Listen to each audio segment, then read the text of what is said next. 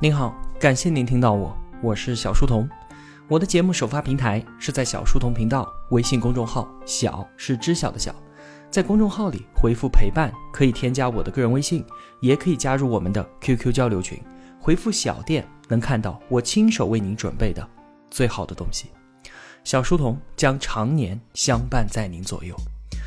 今天我要继续为您讲述的这个故事，来自于作者保罗·卡拉尼舍的生命笔记。当呼吸化为空气，在上期节目当中啊，我们讲到保罗从小就表现出了对于文学的狂热，十岁就开始阅读各种各样的世界名著，文字在他眼前所铺陈展开的新世界，令他深深的着迷。长大之后呢，他如愿的去到了斯坦福大学学习文学。在这期间啊，他发现文字确实是人类的一大财富，可这一切又都源于我们的大脑。那到底又是什么在支配着大脑呢？这个追问让保罗对于神经科学产生了浓厚的兴趣。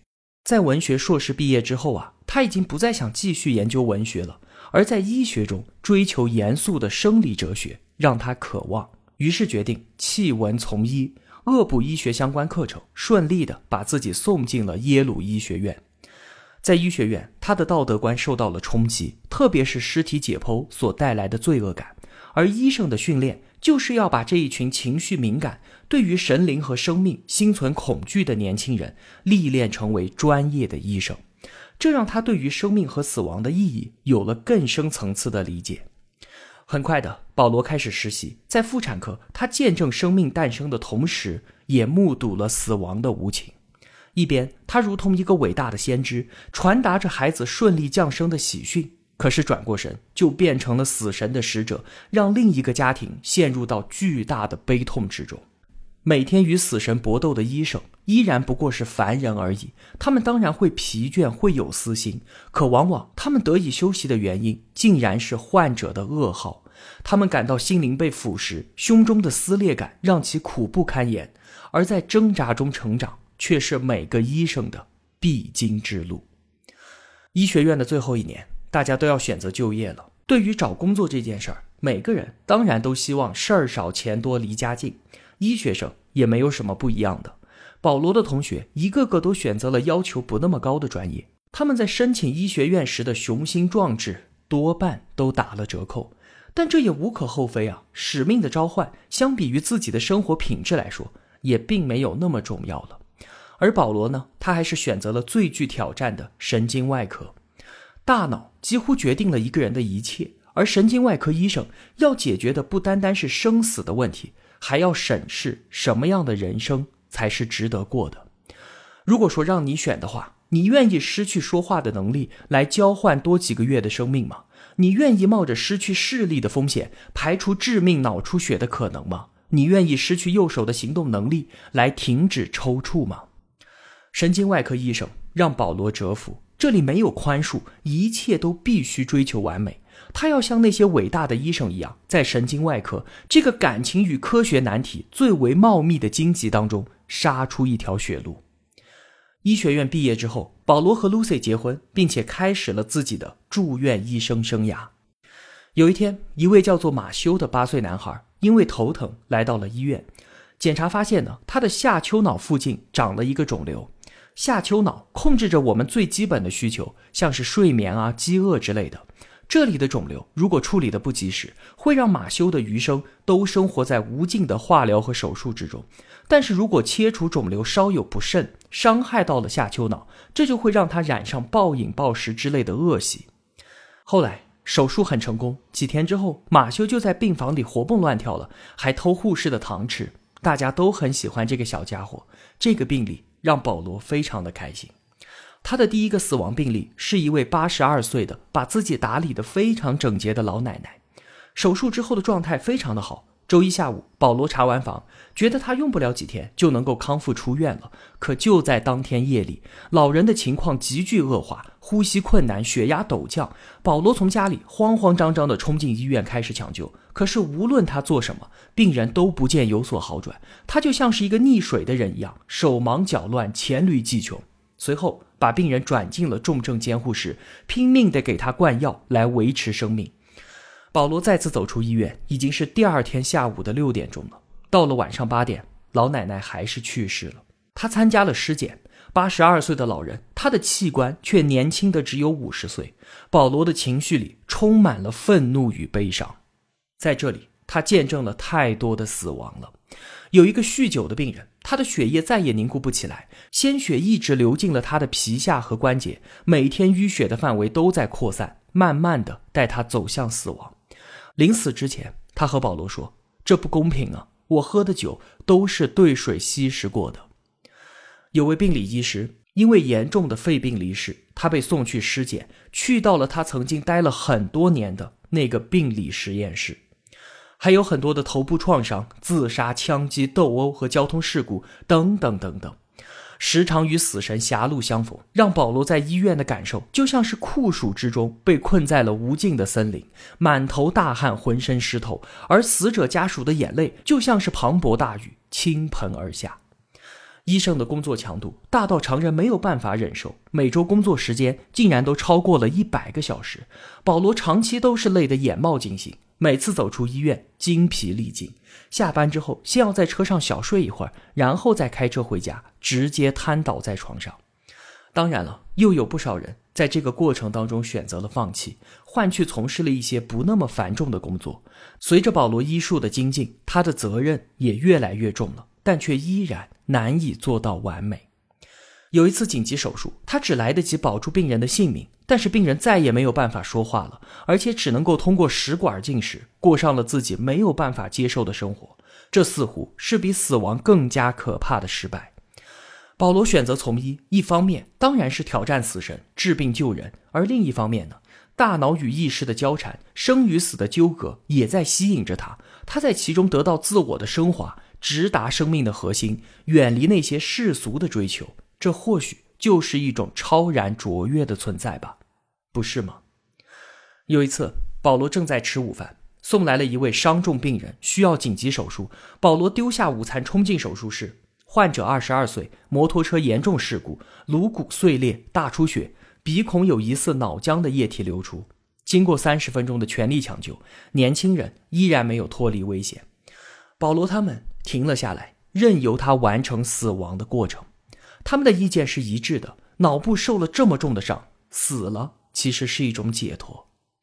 保罗走出实验室，从自己救不了的病人尸体前，把他的午饭、冰淇淋和三明治从冰箱里救了出来。死者的家属正在旁边哭泣，而保罗呢，在吃三明治。他也在想：从医生涯以来，我的道德观到底是退后了，还是进步了呢？他开始反思自己是不是医生的专业正在不断的抹杀他作为普通人的人性呢？他曾经对病人万分担忧的心情不管不顾，急着叫他们出院。他常常因为太忙而忽略了病人的痛苦。有一位刚刚被诊断出脑瘤的母亲，完全不知所措，充满了困惑与恐惧的找到他。当时保罗精疲力尽，并没有把他放在心上，只是匆匆的回答了几个问题，并且保证说手术一定会成功的。现在他回想起来，很责怪自己当时为什么没有拿出多一些的时间和耐心呢？他每天都在面对死亡与痛苦，他担心自己将对此麻木不仁。医生光有精湛的医术是远远不够的，他不仅要挽救生命，更要引导病人和家属去理解死亡和疾病。如果说，病人的生命已经无可挽回了，那么医生和家人的谈话可能将会永久决定他们对于这场死亡的感受，或是平静的接受，又或是痛苦的遗憾。如果说手术刀已无用武之地，那有着人性关怀的语言将是医生唯一的工具。严重的脑损伤所带来的痛苦是超乎寻常的，不仅对于患者来说，对于家人更是如此。对一个人的认识来自于过往记忆的点滴积累，可是眼前这个亲爱的人，他已经面目全非了，他已经不再是家人们记忆中的那个人了。这个时候，医生不是刺穿死神斗篷的天使，而是死神的使者。他必须要帮家人明白，他们所熟悉的、所深爱的那个人，只存在于过去了。他需要帮助他们决定患者的未来是轻松的离开，还是痛苦的坚持下去。医生与患者的关系应该是坚定的同盟。就像是我们之前解读博士宁医学通识所说的那样，医生背患者过河，在水中会遇到什么危机，是否能够抵达对岸，一切都是未知的，而所能做的就只有尽其所能。保罗回想起自己的父亲是怎么安慰病人的。一位女病人刚刚做完心脏手术，父亲问她说：“你饿吗？想吃点啥？我给你弄牛排或者是龙虾，怎么样？”她拿起电话打给护士：“我的病人想吃牛排和龙虾，现在马上。”然后她微笑着跟患者说：“好了，你的大餐已经在路上了。只是啊，它可能看起来很像三明治。”父亲对于病人的亲切和蔼，让保罗备受启发与鼓舞。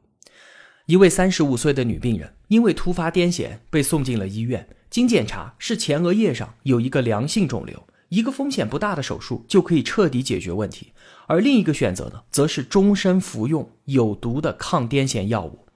但是对于患者来说啊，仅仅看到“开颅手术”四个字就已经心惊肉跳了。如果保罗再如实的把手术风险和所有并发症都说出来，那他很有可能拒绝手术。保罗当然可以这么做，但是。他并没有，他把患者的家人都召集到了病床前，一起深入讨论了各种选择。患者巨大的恐惧慢慢就变成了一个能够理解的决定。最终，他选择了手术，非常的顺利。而六十岁的李太太就没有那么幸运了，她被诊断出了脑癌，最糟糕的那一种。一般来说，患者会在两年之内死亡。但是保罗并不打算直接和李太太说，这个病的存活期只有十一个月，或者是你有百分之九十五的概率会在两年之内死亡。开诚布公不等于把一切都丢给患者。保罗选择站在患者的立场，建议他先手术，然后再配合进行化疗，尽量的引导病人走得远一些，走得久一些。和患者站在一起也是有代价的，那就是他自己所付出的真情实感。一天晚上开车回家，保罗刚刚温柔的向一个妈妈解释说：“你刚出生的孩子天生就没有大脑，很快就会死亡的。”他听着车上的收音机，突然眼泪就从面颊滑落。医生的冷漠其实是柔软内心外坚硬的保护壳。保罗主动打开它，用它去拥抱患者，也就难免遭受到感情上的创伤。要背负起别人的十字架，就要承担本不应承受的重负。这就是一种召唤，不仅仅是保卫生命，更是保卫灵魂。响应这种召唤的神圣之处，不言而喻吧。在住院医生的第四年，保罗去到斯坦福的一个实验室参与科研工作。主持实验室的是一位神经生物学教授，他在读取大脑信号方面所取得的成就，在世界范围内都首屈一指，为人也极其的和善。大多数科学家都想在最负盛名的期刊上发表文章，以求报得大名。可是教授对此却毫无兴趣。他说自己唯一的职责就是坚定地维护科学的真实性。这样一个如此成功又秉持着善良人性的人，简直就是保罗心中完美的楷模。可是呢，很不幸，教授得了胰腺癌。这种癌症的预后非常的糟糕。他问保罗说：“你觉得我的生命有意义吗？”这让保罗非常的震惊，竟然自己眼中的人生楷模，面对死亡的时候，也依然会表现出一些迷茫。在教授接受了一系列的手术、化疗和放疗的艰难治疗之后，他的头发变得花白稀疏，眼中原本飞扬的神采也变得黯然无光。在最后一次见面的时候，他对保罗说：“今天开始，我才觉得人生的一切都是值得的。”在医院里度过了一年又一年。保罗已经习惯于把自己的全部精力和热情都投入到自己的医师生涯之中。他已经没有休息日了，工作从每天早上六点钟就开始，一直到晚上手术结束。在手术室里，保罗感受不到时间的流逝，全神贯注的工作让时钟都失去了意义。几个小时就像是短短的几分钟，而当最后一针缝合，时间才突然得以恢复。直到走出医院，保罗才感受到一天的漫长和自己沉重疲乏的脚步。还记得我们刚才提到的可爱的八岁男孩马修吗？四年之后，他再次回到了医院。当年的手术让他的下丘脑受到了微微的损伤，就把他从一个可爱的孩子变成了一只怪兽，暴饮暴食，情绪暴躁。最后，他的父母别无选择，只能把他送进了专门的机构。这真是……令人心碎的结局。到了住院医生的第六年，保罗当上了住院总医师。他的医术已经非常精湛了，研究成果也获得了业内各种最高奖项，工作邀请从全国各地雪片般的飞来。一天，噩耗突然从电话的另一头传来，同样是医生的好朋友刚刚跳楼自杀了。棘手的并发症夺走了他病人的生命，结果他爬到医院楼顶跳了下去。保罗在电话的这头能够想象那种排山倒海的负罪感，像是汹涌的海浪，把他从楼顶给抛了下去。死神从来不会放过任何人，医生和病人都是一样的。我们平常人是被动的接受着他的访问，而保罗他们这些训练有素的医生，常常与死神扭打在一起的同时，也在不断的承受着生命意义的拷问。他们背负着巨大的责任。病人鲜活的生命似乎就掌握在他们手里，但其实呢，死神往往都是最后的胜利者。这个世界从来都不是完美的。保罗他们明白，从发牌的那一刻开始，自己就必输无疑。他们会手滑，会失误，就算这样，也要拼尽全力的奋战到底。在医疗领域，永远都没有办法做到完美，但只有通过不懈的努力和追求，尽可能的去看到那条。接近完美的曲线。好了，这就是保罗对于自己健康人生的记录。很快的，那一张显示着肺癌晚期的 CT 将无情的把他的事业和生活打上休止符。那之后又会怎么样呢？下期节目我们接着说。今天的节目就是这样了。如果我有帮助到您，也希望您愿意帮助我。一个人能够走多远，关键在于与谁同行。我用跨越山海的一路相伴，希望得到您用金钱的称赞。我是小书童，我在小书童频道与您不见不散。